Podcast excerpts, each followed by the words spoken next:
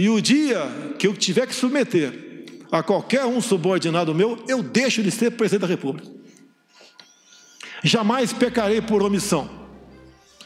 Falei para ele: quero um delegado, que pode não ser o seu, pode não ser o meu, mas que eu sinta, além da competência óbvia, se bem que isso é uma coisa comum entre os delegados da Polícia Federal, que eu possa interagir com ele. Por que não? Olá, eu sou Felipe Recondo e este é o Sem Precedentes, o podcast do Jota em que nós discutimos o Supremo, a Constituição e agora a pandemia do coronavírus e um possível processo por crime de responsabilidade ou crime comum contra o presidente Jair Bolsonaro.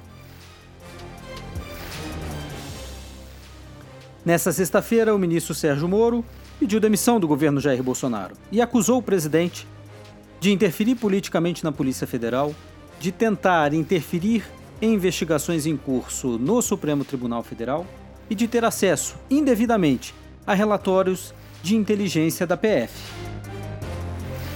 A saída de Moro é motivada pela troca no comando da Polícia Federal. Jair Bolsonaro exonerou Maurício Valeixo, que era da confiança de Sérgio Moro. E o ex-juiz federal não saiu em silêncio no pronunciamento que fez pela manhã, como se diz no jargão jornalístico, saiu atirando. No final do dia, Jair Bolsonaro, rodeado por seus ministros, tentou desqualificar as acusações de Sérgio Moro. Disse que o ex-juiz admitia a demissão de Valeixo contanto que fosse indicado para vaga no Supremo Tribunal Federal. E afirmou que nunca pediu a Moro qualquer interferência investigação ou proteção aos seus familiares. Entretanto, Bolsonaro admitiu que quer indicar para a Polícia Federal alguém com que possa interagir. A reação da política foi imediata, com pedidos de abertura de CPI, convocação de Sérgio Moro para esclarecer os fatos no Congresso Nacional e também novos pedidos de impeachment contra o presidente Jair Bolsonaro. Do ponto de vista jurídico, o Procurador-Geral da República, Augusto Aras, pediu ao Supremo a abertura de uma investigação para apurar os fatos relatados por Moro. E a relatoria dessa investigação caberá a Celso de Mello, um dos ministros mais críticos ao governo Bolsonaro. E o Sem Precedentes nesse episódio de emergência vai discutir o futuro dessa crise do ponto de vista político, mas essencialmente do ponto de vista jurídico. Qual o caminho para a investigação em torno das acusações feitas por Sérgio Moro? O que seria mais rápido de chegar a uma conclusão, qualquer que seja ela?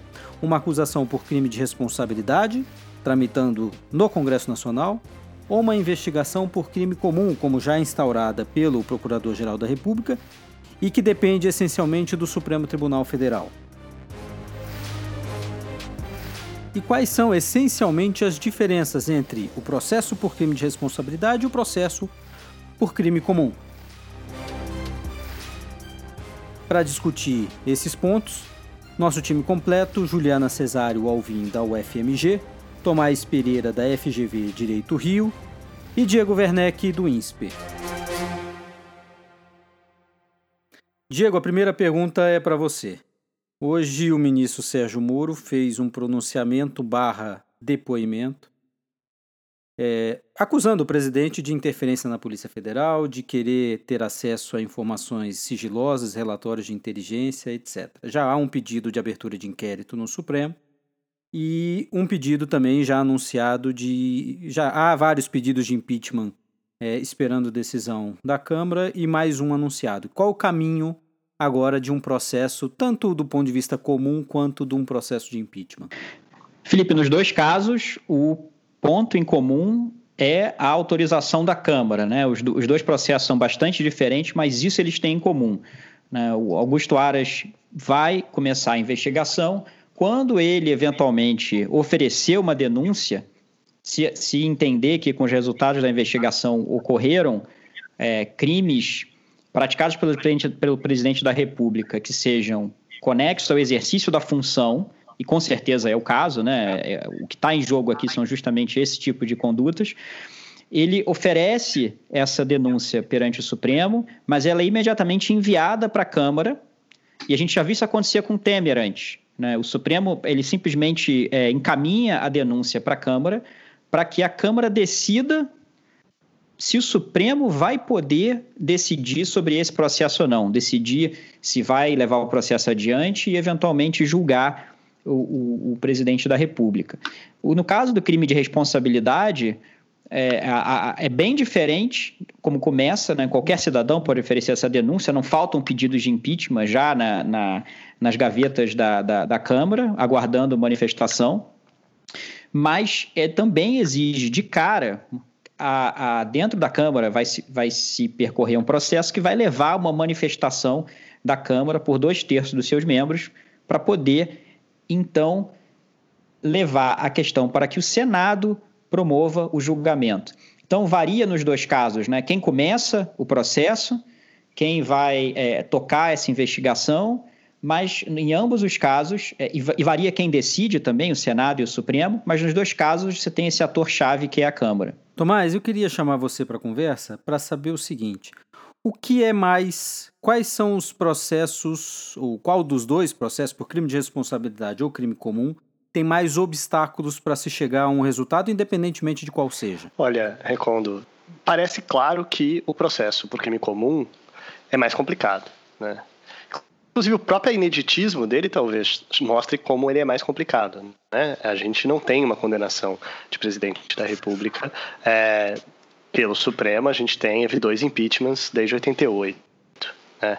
É, ele é mais complicado tanto por questões substantivas, a gente está falando de um crime, então é, o tipo de funcionamento do processo penal, o tipo de exigência probatória, mas também pelo próprio funcionamento do Supremo. Né? A gente vê a dificuldade, a demora que o Supremo tem em geral para julgar crimes é, comuns em geral. Todos os casos que têm competência originária do Supremo não são processos rápidos. Né? São, claro que você poderia imaginar que poderia ser algo mais acelerado, dada a importância e relevância, mas mesmo assim, você tem 11 ministros, todos eles dando seus próprios votos, todos eles, né, é, você tem um relator que pode conduzir esse processo de maneira mais ou menos célere, dependendo é, da, da, sua visão sobre como conduzir esse processo. Então, é, eu diria que o processo de responsabilidade é potencialmente muito mais célere, né? A gente consegue imaginar, um, inclusive, um tempo mínimo. Né? Se a gente olha para os tempos que são exigidos né, nas fases do processo de responsabilidade, a gente consegue imaginar um tempo mínimo e a gente consegue imaginar, de fato, caso haja é, clareza na, na, na, nas evidências da acusação e caso haja né, uma situação política que justifique isso, é, é, totalmente possível que a Câmara e o Senado atuem no tempo mínimo, né? É, como foi, por exemplo, o processo é, do Collor, e como só não foi o processo da Dilma, em certa medida, porque, é, tanto por questões tipo, teve o recesso no meio, teve a decisão do Supremo que anulou e mandou as coisas voltarem, teve algumas, teve algumas mudanças do, no, né, no decorrer desse processo, a, a, formação dessa maioria que não estava clara desde o início. É, então, o que pode atrapalhar ou não o, o tempo do processo de responsabilidade é o tempo político. Mas, como o Diego já explicou, como nos dois processos a Câmara tem que autorizar, tem, é, ambos têm essa fase inicial, né, essa antessala, antes do recebimento da denúncia, né, pelo Supremo, no caso de crime comum, pela Câmara, é, no caso de crime de responsabilidade, o tempo político da Câmara vai ser o mesmo nos dois.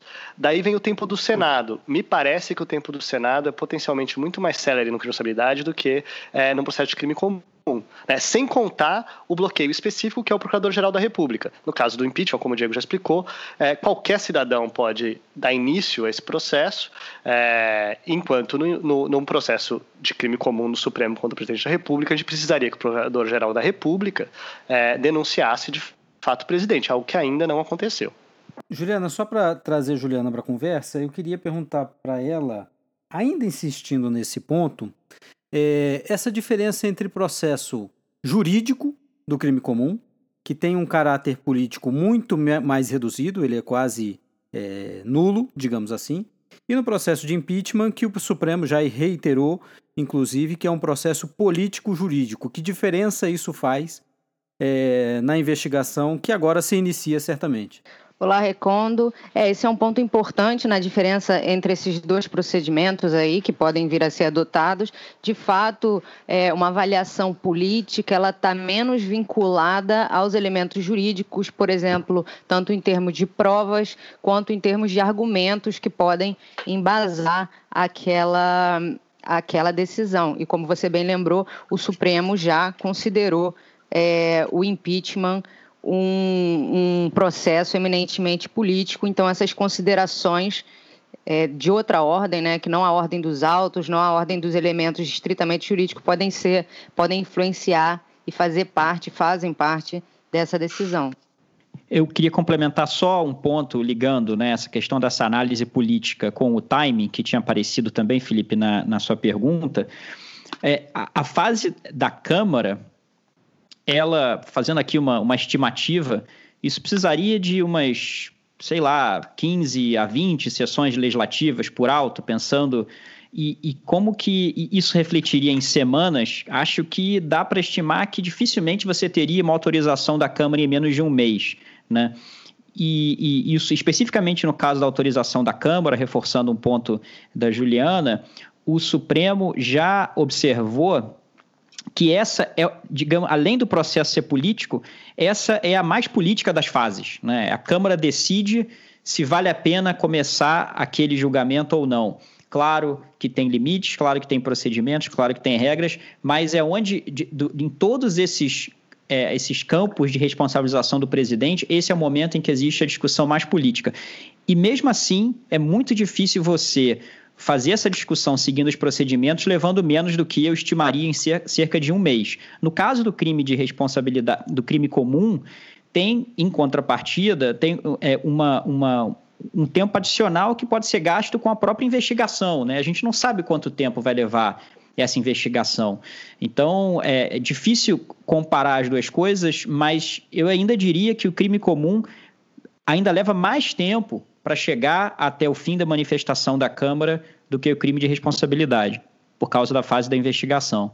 E acrescentando ao que o Diego falou, é, não é que no crime comum não haja é, a influência de elementos políticos, mas a ideia é que esses elementos não sirvam para embasar a decisão, mas a gente vai perceber o papel desses elementos políticos talvez no próprio timing das decisões que vão ser tomadas, é, em ser pautado ou não ser pautado, na movimentação do PGR, nesses elementos. Né? Então, tem uma diferença aí na, na substância da decisão, no que se espera que seja a motivação da decisão, mas também não é dizer que a política não desempenha papel nenhum é, em torno do processo de crime comum. E aí, nesse momento, eu acho que dá para a gente se perguntar também é, em que medida a pauta política paralela ela pode é, influenciar nesses dois procedimentos, chamando atenção para o fato de que, diferentemente do impeachment do Collor e do impeachment da Dilma, a gente está vivendo uma, um momento político bastante peculiar com, com relação à questão da Covid. Né? Então, de que maneira isso pautaria os trabalhos, seja do Supremo, no caso do crime comum, seja do Congresso, no caso do crime de responsabilidade? Eu queria fazer uma outra pergunta, ainda seguindo nessa distinção de crime de responsabilidade e crime comum. No crime de responsabilidade, o Moro não necessariamente teria de provar tudo o que falou para que houvesse uma eventual condenação num processo de crime de responsabilidade, porque essa conotação, esse julgamento é mais político. Do ponto de vista criminal, aí sim, né? Nós teríamos, ou a Procuradoria-Geral da República exigiria do Moro que ele apresentasse todas as provas do que falou para aí eventualmente oferecer uma denúncia, não é isso? Olha, mais ou menos, porque na verdade, o que o Moro fez foi descrever fatos, né? É, ele, se esses fatos são considerados potencialmente é, crimes e se há de fato provas o suficiente para uma denúncia, isso sim o PGR tem que considerar. Né? E, e, e, nos dois casos, seja um crime de responsabilidade, seja um crime comum, é, muda o julgador. Né? É, é, de novo, teve o que a Juliana falou. Claro que formalmente é, você pode achar que é, o processo na Câmara e no, no, Senado vai ser mais político, porque pela natureza das pessoas que estão ali, e que no Judiciário vai ser mais jurídico pela natureza de quem está ali.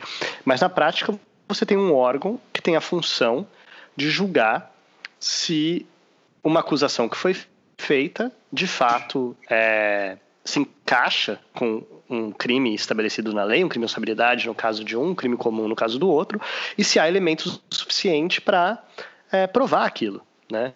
Então, é, eu, eu, não sei até que ponto o Moro tem que provar qualquer coisa. É, o, o Moro vai dar o depoimento dele.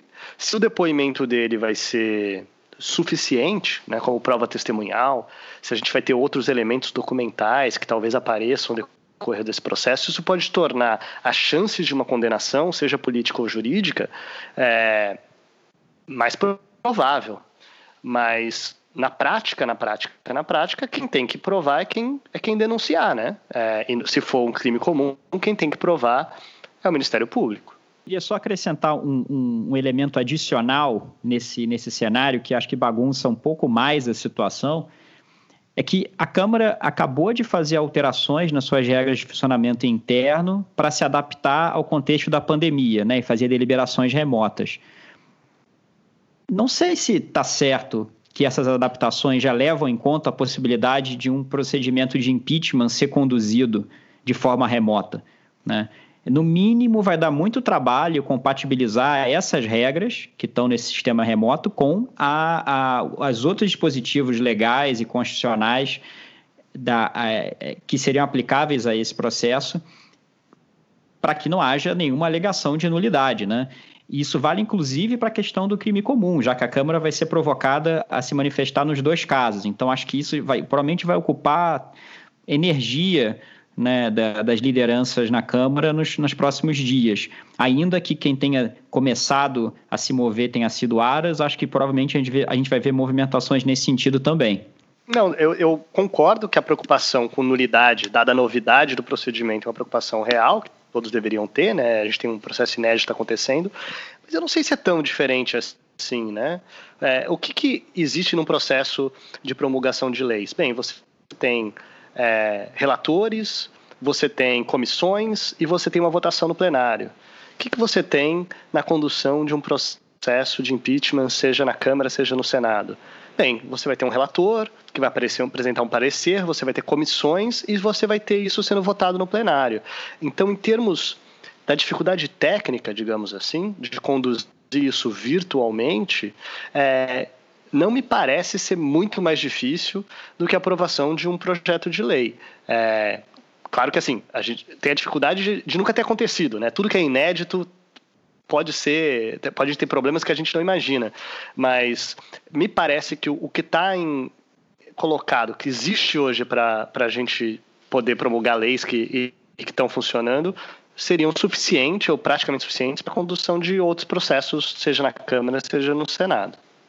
Verdade, mas aí são duas questões diferentes, né? Uma é se é, há previsão nessas regras para que comissões funcionem remotamente, por exemplo. Até onde eu pude ver, o que a gente tem ali são regras de votação remota, elas são muito, muito pouco detalhadas. Se houver a previsão ali para fazer essa adaptação, tudo bem. Mas se não houver uma previsão expressa, a questão é que talvez você tenha que seguir os procedimentos já existentes no regimento. E como que você faria isso nesse cenário? Então, é, e aí vem a segunda questão. Uma vez que você faça a adaptação, se essas regras seriam constitucionais ou não, se viola elementos essenciais do que se espera desse processo. Mas antes de mais nada, teria que saber se o sistema de deliberação remota prevê é, é, a sua aplicação a esse tipo de situação. E o sistema de deliberação remota é, segundo a jurisprudência do Supremo, né, que está incidindo também sobre isso, como a gente viu é, na decisão que flexibilizou o rito de aprovação de medida provisória. Então, tem a questão das regras do Congresso em si, como elas estão operando nesse momento, e tem também é, a reinterpretação ou adequação dessas regras a partir da visão do Supremo do que é possível ou não. E aí, nesse sentido, é, eu tinha chamado a atenção para a questão do Covid, eu acho que isso também desempenharia um papel, né? Porque seria necessário compatibilizar o entendimento do Supremo, que, em razão da pandemia, está aceitando a flexibilização de certas coisas, com é, talvez uma rigidez que um processo de crime de responsabilidade exija. E aí eu acho que tem um elemento adicional também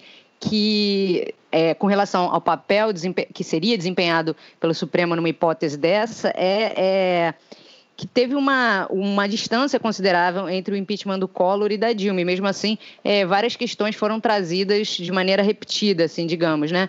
E nesse caso, a gente acabou de ter um impeachment, né? Então, imaginar é, em torno de que questões se centrariam as discussões nesse caso, já que muitas acabaram de ser decididas, né? E eu acho que talvez essa questão da flexibilização das regras para o Covid pudesse, é, possa vir, talvez, a desempenhar algum papel. Eu acho que a gente também tem que levar em conta que se um, um processo de responsabilidade for para frente com base nos fatos que a gente está discutindo no dia de hoje, né, que tem a ver com interferência na Polícia Federal, esse tipo de, de questão, uma das coisas que demorou e tornou mais complicado o processo da Dilma, para além da questão da composição política, tinha a ver com a tecnicalidade das acusações, né? Que, e, e se constituía ou não constituía crime de responsabilidade, coisas como pedaladas fiscais, que inclusive eram difíceis de explicar e de entender, em primeiro lugar, em segundo lugar, de pensar se isso era ou não era crime de responsabilidade. É, eu diria que os crimes de responsabilidade que têm sido levantados contra o, o Bolsonaro são de um tipo muito mais tranquilo de as pessoas entenderem e concordarem que que é potencialmente responsabilidade. Se foi provado ou não foi provado, isso realmente, como qualquer outra questão, a gente vai ter que discutir, né? Assim como foi no caso do, do processo do, do Collor. Mas eu só chamaria a atenção que um processo, nesse caso, parece mais com o processo do Collor. Parece mais com o processo do Collor, tanto pela falta de base fragmentada que o governo atual tem, é, né? A falta de suporte de um partido político consolidado, as questões políticas, mas também por serem um tipo de crime muito mais é, concreto e que as pessoas conseguem entender, né? seja o cidadão, seja a discussão, o limite da discussão na Câmara e no Senado. Eu queria insistir num ponto com vocês que é da necessidade de prova. E aí eu vou perguntar para você de novo, Tomás. Num processo político, que é o crime de responsabilidade, acusação pelo crime de responsabilidade, você acha então que a, a, o nível de prova é o mesmo do que o exigido no processo por crime comum? Bem, o que você está chamando de prova, né, o nível de prova é elementos o suficiente para a gente constatar que o que aconteceu de fato aconteceu, a acusação de fato né, descreve algo que de fato aconteceu? Sim. É, é, o, acho que o que muda né, é, digamos, tem dois tipos de mudança. Os dois são muito graves, né? Porque um a gente está envolve a condenação criminal, que tem uma gravidade muito grande, o outro é, a gente está falando da remoção de um presidente da República, que tem uma gravidade muito grande. Então, em termos da gravidade do processo e a seriedade com que as pessoas têm que levar a, a, a, a, avaliação daquelas provas, sim. Inclusive, no processo do Senado, para quem acompanhou o processo da Dilma, a fase probatória é, é, de, é de, discussão e o relatório, a, a complexidade do relatório, né, a, a, tentativa de demonstrar especificamente é, que foi provado que aquilo aconteceu, estava ali. Né? Claro que as pessoas, é, a gente pode ter uma discussão muito maior sobre se aquilo que está ali constitui crime de responsabilidade, é, mas tentou-se provar especificamente que né, o decreto foi promulgado, que tinha uma, uma conduta específica ali. Agora, percebe que é, é, eu acho que é difícil, às vezes, para a pessoa entender a diferença entre é, o nível de prova teórico que é exigido e, concretamente, que quem avalia se as provas são suficientes ou não é sempre quem decide. E a gente está de, de, em, né, num contexto em que ambos esses casos são casos de processo único, né, são de, de julgador único. Não tem recurso. Né? Então, normalmente, um pouco dessa discussão, se a prova é suficiente ou não suficiente, nos processos comuns que a gente vê, né, você tem um juiz que acha que é o que não é, você tem um recurso, vai para um tribunal, Daí você tem ali um órgão colegiado que decide que é o que não é. Então essa discussão é uma discussão que se materializa no processo. Né? No caso do, do, do seja do crime de responsabilidade, seja do crime comum, não tem recurso. É, quem vai decidir se é suficiente ou não é suficiente em um caso vão ser aqueles 11 ministros sentados no plenário e no outro vão ser os senadores sentados no Senado. E o que eles decidirem, é, é, se eles decidirem que eles estão convencidos, é, ele, é, juridicamente eles estão convencidos. O dever de levar em consideração da exigência de provas é similar. Isso é diferente da gente ter uma crítica externa sobre se de fato as pessoas estão cumprindo com o seu dever. Eu posso ter um juiz que tem um dever seríssimo de considerar é, provas e eu discordar da condenação dele. Inclusive, a gente vê isso factualmente no mundo atual, né? Seja na condenação do presidente Lula, que é um processo criminal com recurso, né? Passou pelo TRF, passou pelo STJ, a gente tem uma discussão real e concreta na sociedade sobre se as provas são suficientes ou não para comprovar que aquele crime aconteceu. É, no, no, caso da, da, da, presidente Dilma, a gente tem exatamente o mesmo debate. O fato de um ser no judiciário e o outro ser é, no, no Senado não faz com que a, a exigência de provas pelo direito seja menor. A questão é se as pessoas que têm a função de fazer essa função estão fazendo ela adequadamente. E a gente sempre vai ter espaço para crítica. Eu só retomaria é, rapidinho aquela observação sobre a compreensão ou a possibilidade de assimilação dos crimes é, em questão. Eu acho que no caso da Dilma, é, a discussão é, sobre fatos ela não era tão, tão grande, né? A discussão era como enquadrar aqueles fatos. Então, como enquadrar aquela abertura de crédito é, dentro da lei de responsabilidade e se aquilo de fato era crime de responsabilidade, aquilo que foi feito, que não parecia ter tanta controvérsia sobre a sua realização.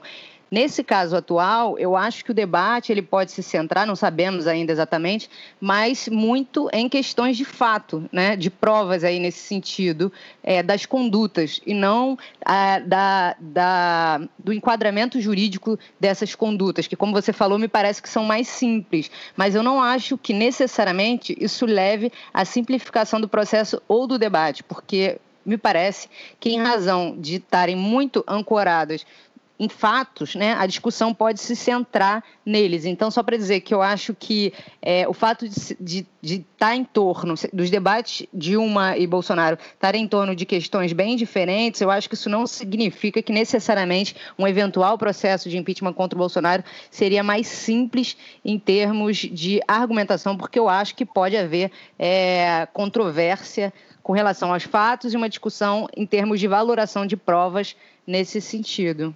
Felipe, eu queria é, fazer uma observação para modular um pouco a importância da sua pergunta, porque ela faz a gente focar no momento da decisão final: condena ou não condena, absolve ou não absolve. Mas se tem uma coisa que a gente aprendeu com diversos processos de impeachment em vários países latino-americanos, e que diversos estudos apontam, é que o, o momento decisivo é o da suspensão. Um presidente suspenso não volta. Né? Ele, é, o, que tem, o que tem acontecido é que a suspensão para a decisão futura acaba na prática, tá? e essa tem sido uma regularidade no Brasil e em outros países, acaba provocando a, a, a decisão final condenatória. Então, politicamente, o momento que é decisivo na prática, isso não é para negar a importância das provas para a discussão final, mas na prática é a autorização da Câmara com a decisão inicial do Senado ou do Supremo, dependendo do tipo de processo, de receber o processo ou não, que produz nos dois casos a suspensão do presidente. Né? E, e é essa que eu estava apontando que leva pelo menos um mês né, para a Câmara se pronunciar. Então, é, e, e, o Supremo já afirmou, se a gente pegar o acórdão da DPF é, 378 de 2015, um dos pontos que o Supremo reforça era essa, essa maior flexibilidade do juízo da Câmara que tem que analisar documentos, tem que ouvir né, o, o presidente, tem que ouvir a defesa, tem um rito é, rigoroso a ser seguido também, mas que é um juízo de autorização. Tem que ter elementos mínimos, mas não precisa se pronunciar sobre a ocorrência ou não desses fatos de uma forma tão, tão estrita quanto vai ocorrer depois no julgamento pelo Senado. Lembrando que, como você já disse, autorização na Câmara, seja no processo de crime comum seja no, no crime de responsabilidade, é idêntica, né? Ela é basicamente igual. Então, se você vai comparar esses processos quanto a qual é mais difícil, qual é mais demorado, a autorização da Câmara é algo em que eles têm em comum. É difícil nos dois. Você precisa de dois terços da Câmara. E é político nos dois. É... O que eles têm de diferente é que né, o, o, o processo, como é mais difícil, porque é só o Procurador-Geral da República que pode iniciar, o impeachment é qualquer um. É, mas daí você chama atenção porque tem duas decisões depois da Câmara. Tem o recebimento da denúncia né? Num caso pelo Senado e no outro pelo Supremo, e você tem o julgamento final, o julgamento do mérito né, dessa denúncia, também num caso pelo Senado, no outro pelo Supremo.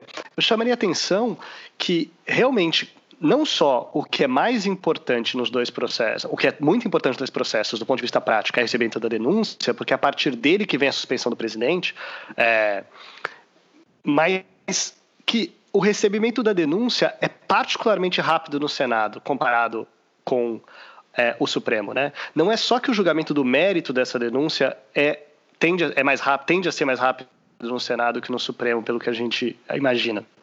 Mas é que a gente viu o tempo que demorou o recebimento da denúncia no Senado, seja no impeachment do Collor, seja no impeachment da Dilma, e, e, e não tem comparação em relação a isso. Né? É, foi um processo extremamente rápido, e isso sim, se, se, se, o ponto mais importante, como você, como eu acho que você tem razão, do ponto de vista prático, é o recebimento da denúncia e afastamento, eu chamaria a atenção para que nisso o Senado é ainda mais rápido. Ele é sempre mais rápido, mas nisso ele é particularmente mais rápido que o recebimento de denúncia no Supremo, se a gente imaginar, pelo que a gente já viu de recebimento de denúncias de processos criminais cuja competência é originada do Supremo, que podem demorar bastante tempo. Né? Tanto o início do julgamento quanto o julgamento em si. No caso do Senado, o início do julgamento é muito rápido e o julgamento em si tende a ser muito rápido.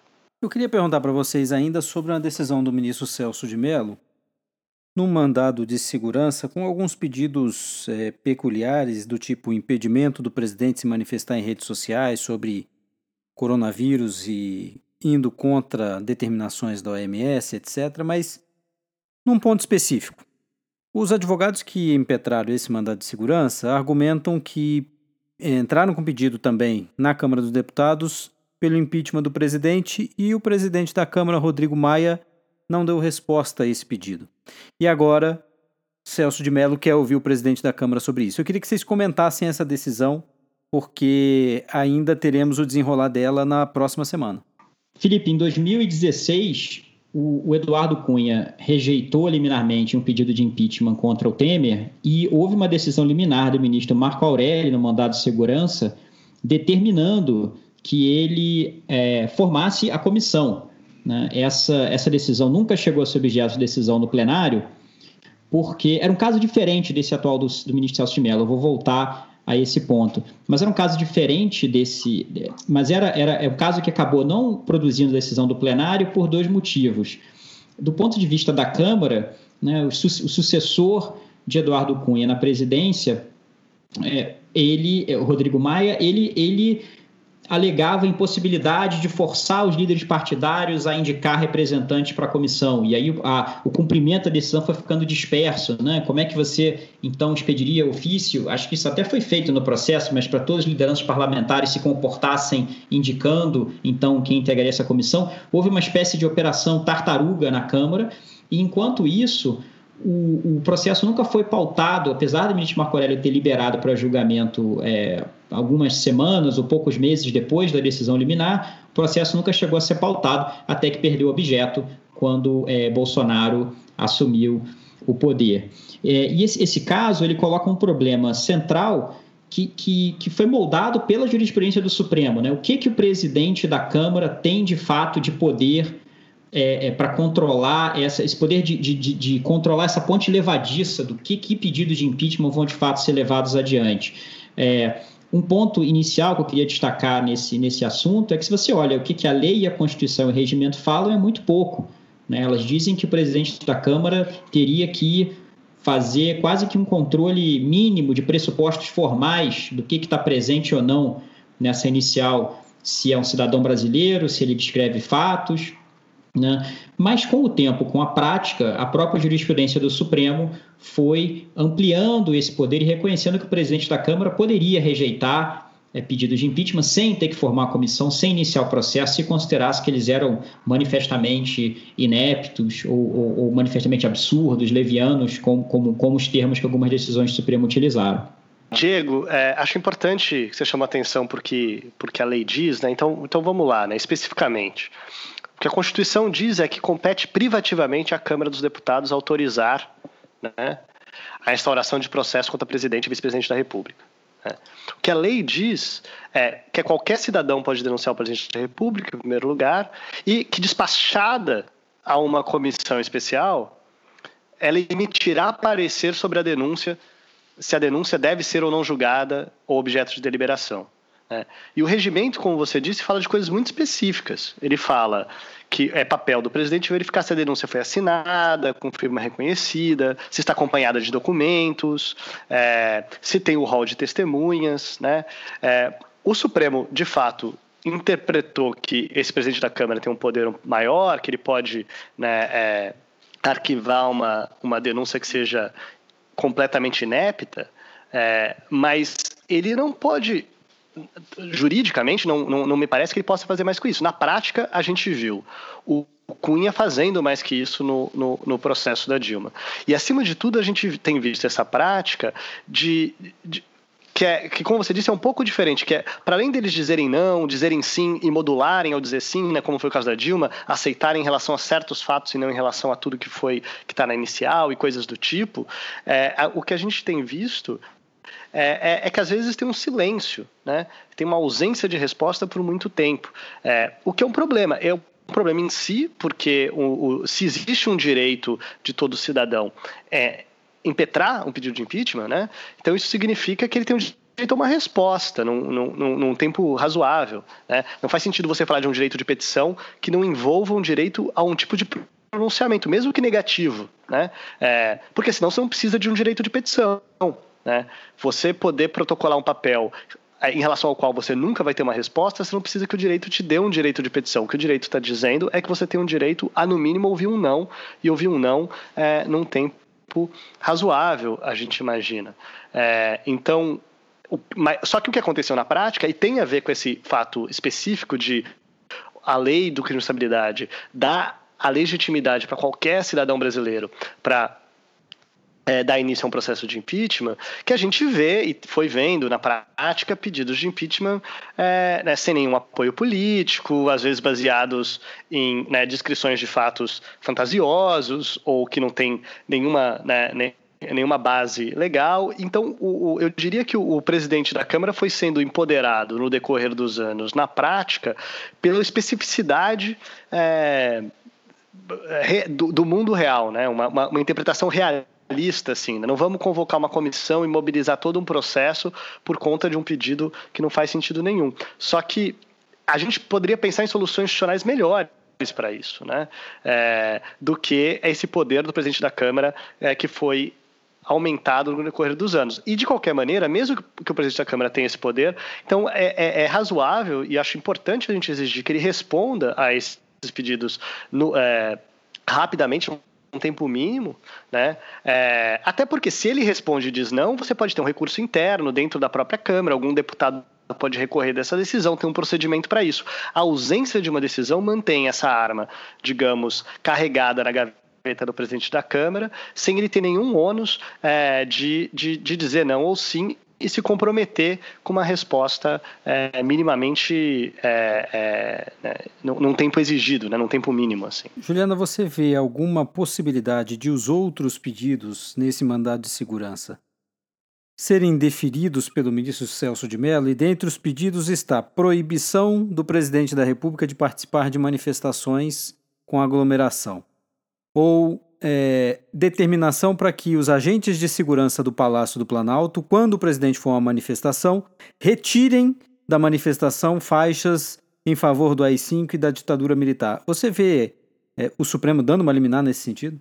Recondo, eu acho improvável, porque os pedidos são muito amplos e não deixam nenhuma margem para uma certa proporcionalidade. Então, o que eu acredito que o Supremo vai acabar fazendo é analisando é, elementos relacionados, por exemplo, à presença do presidente em manifestações públicas ou a questão da liberdade de expressão é, separadamente à medida que elas forem chegando é, no Supremo. Então, é, talvez o Supremo se depare com isso em casos que não são necessariamente um mandado de segurança. Então, por exemplo, no próprio inquérito que foi aberto é, para apurar a conduta é, última do presidente Bolsonaro de participar, né, no caso, ele nem está no inquérito, mas enfim, do ato em que ele estava presente, é, verificar em que medida esses atos atentam contra a democracia, etc., o Supremo pode se pronunciar nessas oportunidades com relação a essa questão e em outras. Eu acho que difícil que num processo tão amplo como esse, né, um mandado de segurança que tem uns pedidos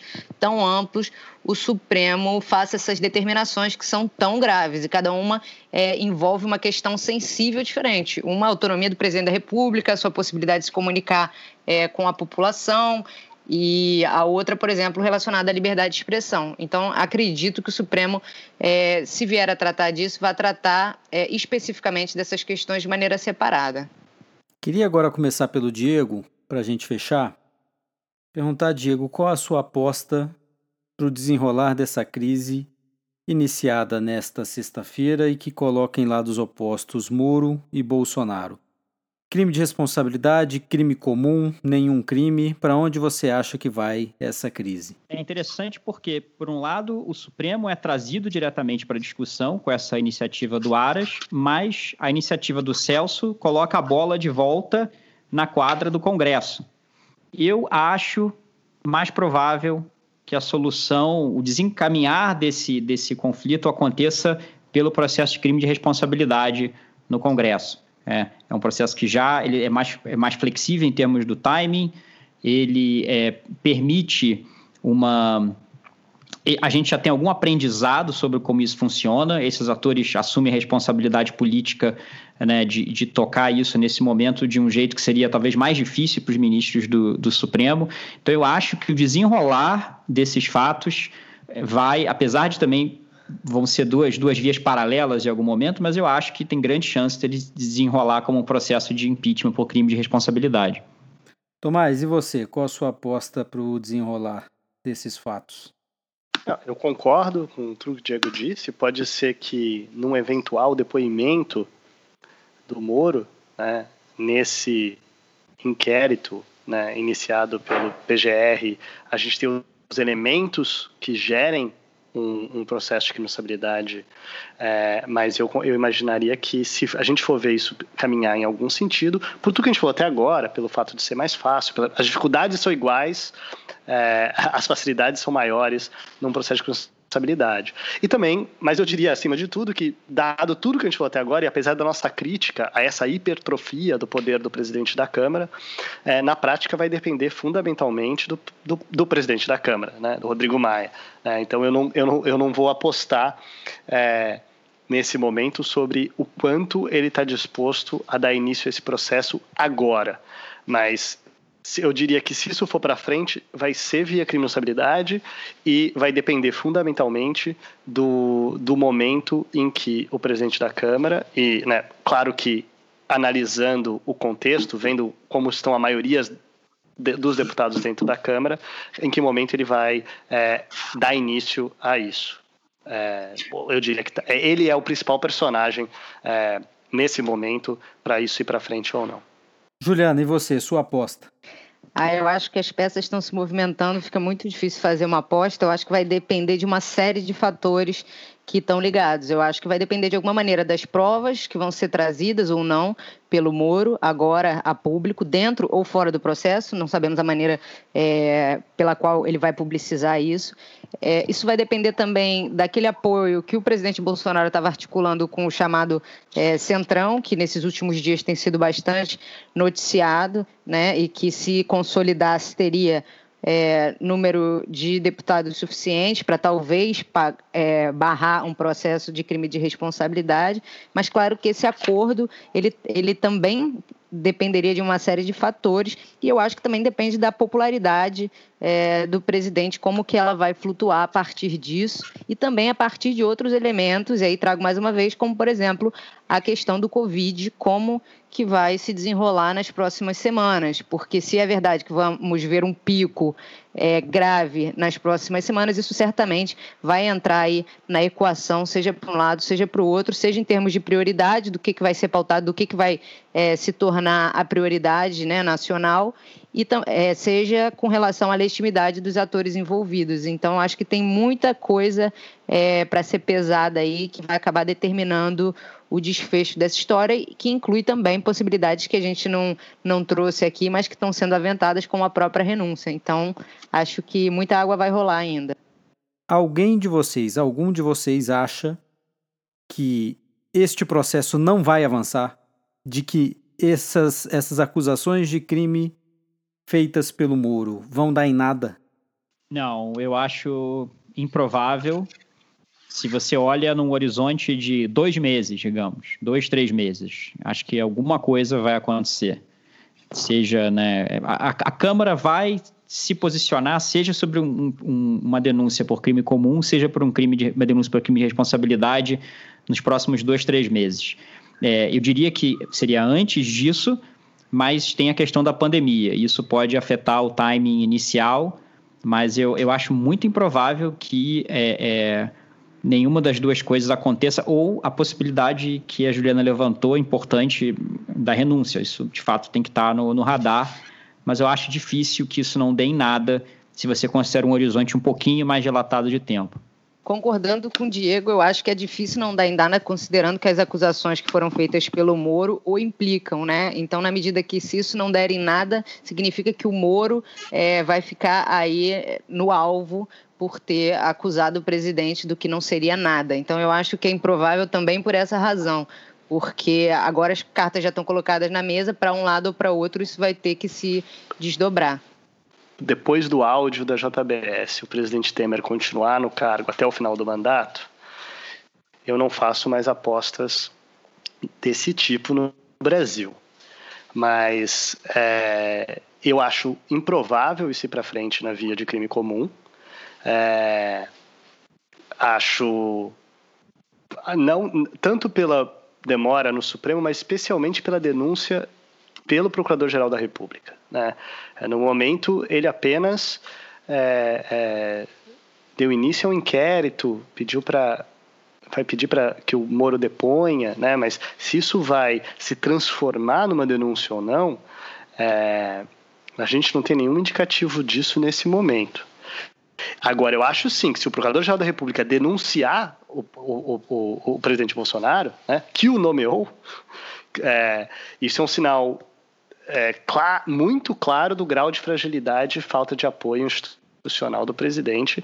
E, e, mesmo assim, eu ainda acho que a via do, do crime de responsabilidade seria a mais rápida. É, né? Então, tem esses vasos comunicantes. Uma denúncia por crime comum talvez leve ao impeachment e não a uma condenação por crime comum, mais rapidamente, pelo menos, em primeiro lugar.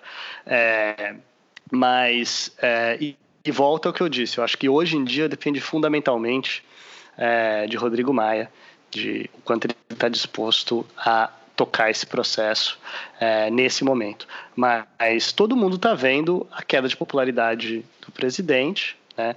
E então a gente tem uma crise econômica e, e, de saúde pública, com uma queda de popularidade, com um ex-ministro denunciando fatos que são é, enquadráveis como crime responsabilidade. Teoricamente, a gente tem uma, uma, uma, uma tempestade perfeita para que isso vá para frente, sim, com um presidente sem base política né, um, um, congresso, uma base fragmentada no Congresso. A gente tem uma tempestade perfeita para que a gente veja um impeachment sim nos próximos meses. É, eu, como eu disse, eu só não vou apostar nisso porque o Temer cumpriu o mandato dele até o final é, e depois disso é, nada me surpreenderia. O Sem Precedentes volta nas próximas semanas, discutindo ainda Supremo, Constituição, os efeitos da pandemia do coronavírus e agora a crise política que se abate sobre o governo Jair Bolsonaro. Eu sou Felipe Recondo, apresentador e produtor do programa, que teve o apoio na edição da F451. Hoje pela manhã, acredito que sete ou oito deputados, ou meia dúzia, tomaram café comigo. E eles estão à vontade se quiser falar ou não. Eu lhes disse: hoje vocês vão conhecer quem realmente não me, não me quer na cadeira presidencial. Esse alguém não está no Poder Judiciário, nem está no Parlamento Brasileiro. Não lhes disse o nome. Falei, vocês vão conhecê-lo às 11 da manhã. Repetindo a vocês. Veio com a cunha. Se ele quer ter independência, como eu tenho, autoridade, ou se quisesse, poderia vir candidato em 2018.